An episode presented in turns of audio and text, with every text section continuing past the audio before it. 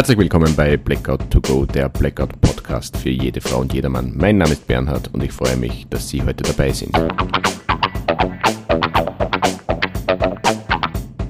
Ich möchte Ihnen die unbegreifliche Welt des Blackouts näher bringen, so quasi to go informieren, damit auch ohne Strom das eine oder andere Birndl brennt.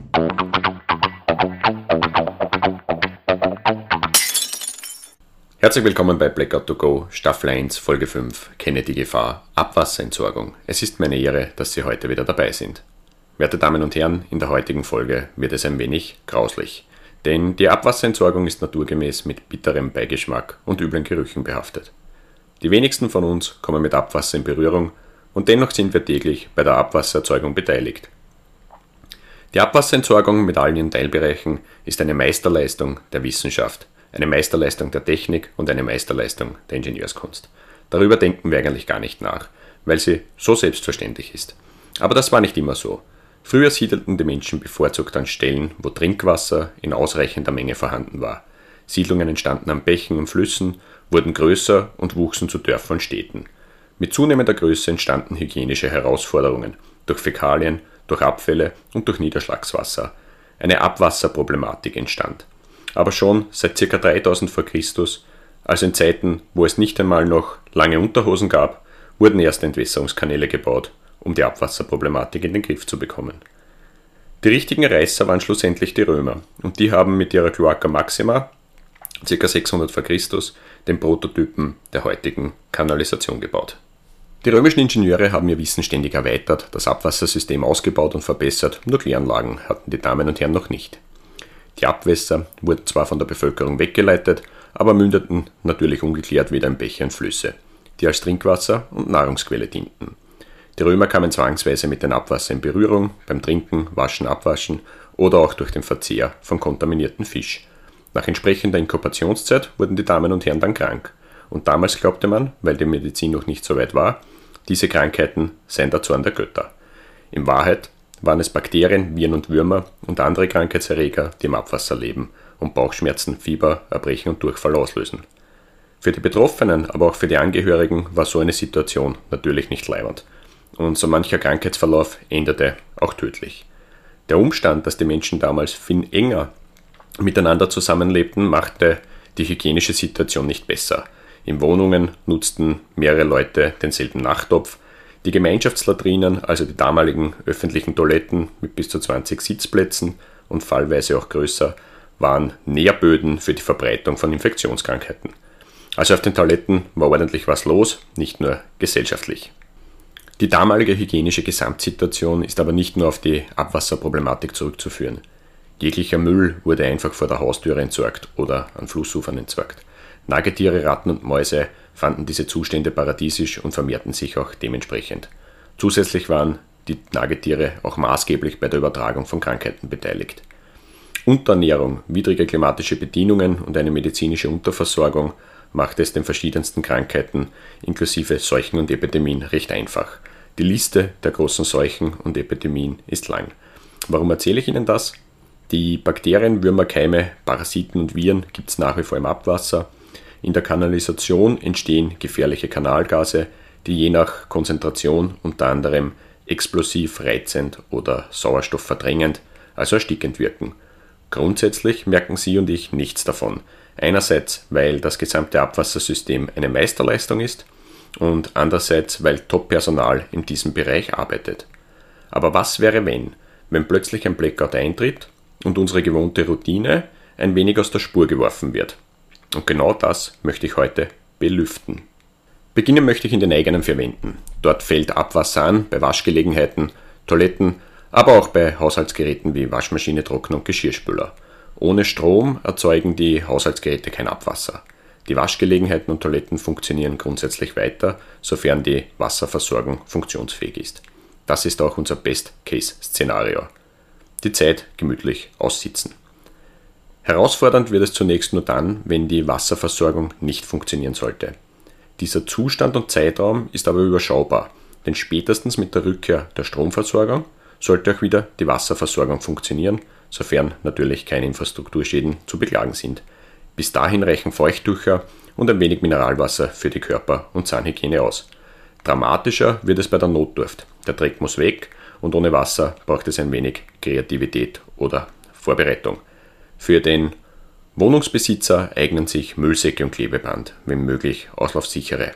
Für einen Haus- bzw. Gartenbesitzer gibt es andere Optionen, Spatenstich, also ein kleines Bauvorhaben im Garten mit oder ohne Sichtschutz, wie es Ihnen gefällt. Oder klassisch, ein Kübel oder eine Tonne. Eine weitere Alternative wäre die Anschaffung einer Campingtoilette, aber das ist Geschmackssache. Eine andere Möglichkeit, sofern zumutbar, ist die Wasserentnahme aus einem Bach, Fluss, Teich oder aus einer Regentonne. Zwar müssten das Wasser mit Gebinden, Kübel, Gießkanne, was auch immer geholt werden, aber grundsätzlich spricht nichts dagegen. Das Wasser sollte unbehandelt, aber wirklich nur zur Toilettenspülung verwendet werden. Es könnte mit Krankheitserregern verunreinigt sein. Das Wasser hätte auch einen weiteren Nutzen, es hält die Kanalisation feucht und sorgt auch für einen Weitertransport der Feststoffe im Kanalsystem. Ein Punkt noch zum Thema Abwaschen. Für diesen überschaubaren Zeitraum greife ich generell auf Einweggeschirr zurück, selbst wenn die Wasserversorgung funktionieren würde. Wasser ist kostbar. Jetzt möchte ich auf die Abwasserhebeanlagenproblematik eingehen. Diese stellt einen Sonderfall dar, und zwar dann, wenn die Wasserversorgung funktioniert. Richtig gehört. Zwar betrifft es die Masse der Bevölkerung nicht, aber diejenigen, die es betrifft, für die könnte es fatale Folgen haben. Abwasserhebeanlagen sind technische Einrichtungen, die Abwasser in einem Behälter sammeln und dann per Pumpe weiter transportieren. Solche Hebeanlagen kommen dort zum Einsatz, wo das Abwasser aus tieferen Bereichen in höher liegenden Niveaus gepumpt werden muss, damit das Abwasser anschließend im natürlichen Gefälle seine Reise fortsetzen kann. So quasi ein Lift für Abwässer, um wieder auf das Kanalniveau zu kommen. Verschiedenste Anlagen für verschiedenste Zwecke gibt es am Markt, Kleinanlagen für den Heimgebrauch, Großanlagen für den industriellen und kommunalen Bereich, aber auch für Wohnhäuser, Hotellerie, Großbetriebe etc. Problematisch werden diese Anlagen nur dann, wenn die Wasserversorgung funktioniert und die Hebeanlage nicht arbeiten kann, weil sie eben stromlos ist. Also Wasser ja, Strom nein. Sobald der Sammelbehälter voll ist und weiter Abwasser zugeführt wird, steigt im Zulauf der Rückstau stetig nach oben. Und zwar bis zu dem Punkt, wo die erste offene Stelle im Zulauf ist.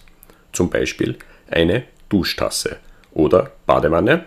Es könnte aber auch eine Toilette sein. Wobei, es ist vollkommen egal, es wird so und so unappetitlich.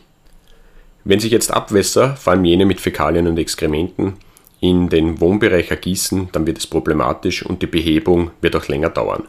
Sofern es Ihre eigene Anlage ist, in der nur Ihr Abwasser gesammelt wird, können Sie zumindest das Ausmaß beschränken, nichts mehr im Zulauf nachfüllen. In Wohnhäusern, Hotels und Betrieben sieht die Situation schon ein wenig anders aus. Solange zugeführt wird, tritt auch mehr aus. Eine Toilettenspülung hat zwischen 6 und 10 Liter, Sie erinnern sich, da geht ordentlich was weiter. Die Abwässer bescheren den unmittelbar Betroffenen ein All-Inklusiv-Programm mit Berufsbelästigung, Krankheitserregern und Kanalgasen.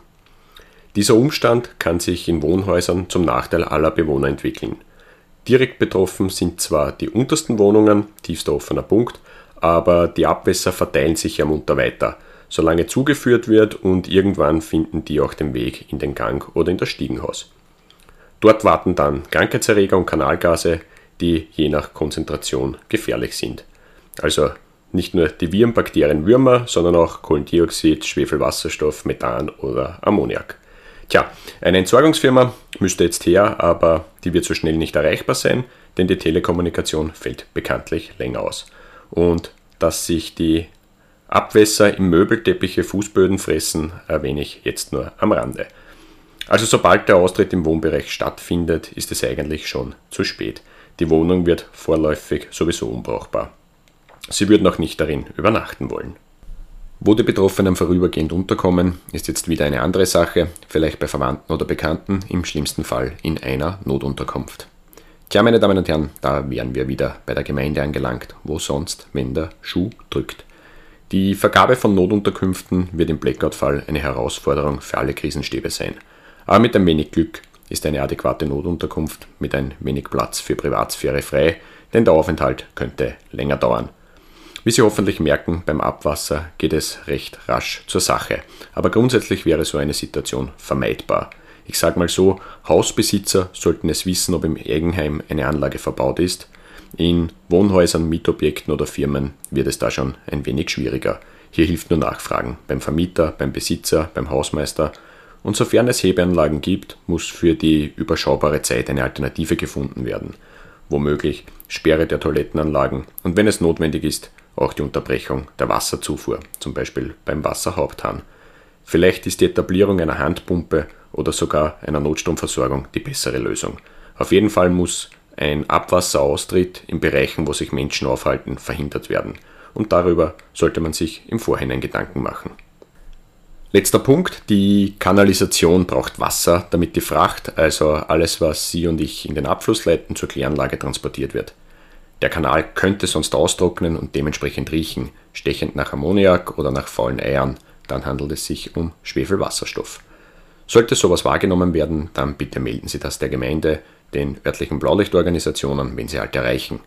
Die Situation muss nicht gefährlich sein, sie könnte es aber sein, beziehungsweise könnte es werden, aus den verschiedensten Gründen. Und da in den örtlichen Krisenstäben Entscheidungsträger sitzen, ist die Meldung dort bestens aufgehoben. Das gleiche machen Sie bitte auch, wenn Sie einen Abwasseraustritt aus dem Kanalnetz wahrnehmen. Durch Austrocknung und anschließender Verfestigung könnte eine Verstopfung entstehen, die zu einem Rückstau führt und der läuft dann irgendwo aus, selbst dann, wenn die Stromversorgung wieder funktioniert. Zum Überlaufen auch Kläranlagen funktionieren mit Strom. Wie gut die Reinigung im Blackout-Fall funktioniert, wird von Kläranlage zu Kläranlage unterschiedlich sein, aber dennoch wird das Wasser aus der Kläranlage in Bäche und Flüsse eingeleitet. Denken Sie an die Römer, wenn Sie mit diesem Wasser in Berührung kommen. Es könnte Ihren Körper zum Überlaufen bringen. Ach ja, ein Blackout richtet sich nicht nach Ihrem Befinden. Es könnte jederzeit eintreten, vielleicht genau dann, wenn Sie gerade an einer Krankheit laborieren und mit Bauchschmerzen, Fieberdurchfall oder Erbrechen kämpfen. Wenn just in dieser Situation ein Blackout eintritt und weder die Wasserversorgung noch die Abwasserentsorgung funktioniert, dann sind die Götter richtig zornig auf sie. Nicht nur die römischen, auch die griechischen. Aber mit auslaufsicheren Biomüllsäcken, Klebeband und Feuchttüchern würden sie auch in dieser Situation über den Dingen stehen. Ich hoffe, Sie verstehen die Botschaft. In diesem Sinne, Abwasserentsorgung Folge 5 beendet. Vielen lieben Dank an die Firma Content Link, dem digitalen Content-Vermarkter in der Dachregion, die mich bei dieser Folge unterstützen. Noch der Ausblick auf die sechste Folge, die sich nennt Blackout to Go, kenne die Gefahr, Familienzusammenführung. Hierbei geht es darum, dass Sie und Ihre Angehörigen zusammenfinden. Denn ein Blackout kann jederzeit passieren, wenn Sie und Ihre Liebsten zusammen sind oder wenn Sie gerade getrennt sind. Mit einigen einfachen Überlegungen kann hierbei schon ein vernünftiger Plan erstellt werden, damit Sie schlussendlich nicht auf der Strecke bleiben. Denken Sie dabei an Konfuzius, dieser sagte einst, in allen Dingen hängt der Erfolg von den Vorbereitungen ab. Ich schätze, Sie haben es in dieser Folge gemerkt, Geschichte macht mir Freude. Wenn Sie mir eine Freude machen wollen, dann abonnieren Sie meinen Podcast bzw. teilen Sie meinen Podcast, aber viel wichtiger ist, bleiben Sie gesund. Herzlichen Dank für Ihre Aufmerksamkeit, bleiben Sie dran, damit auch ohne Strom ein Birndl brennt.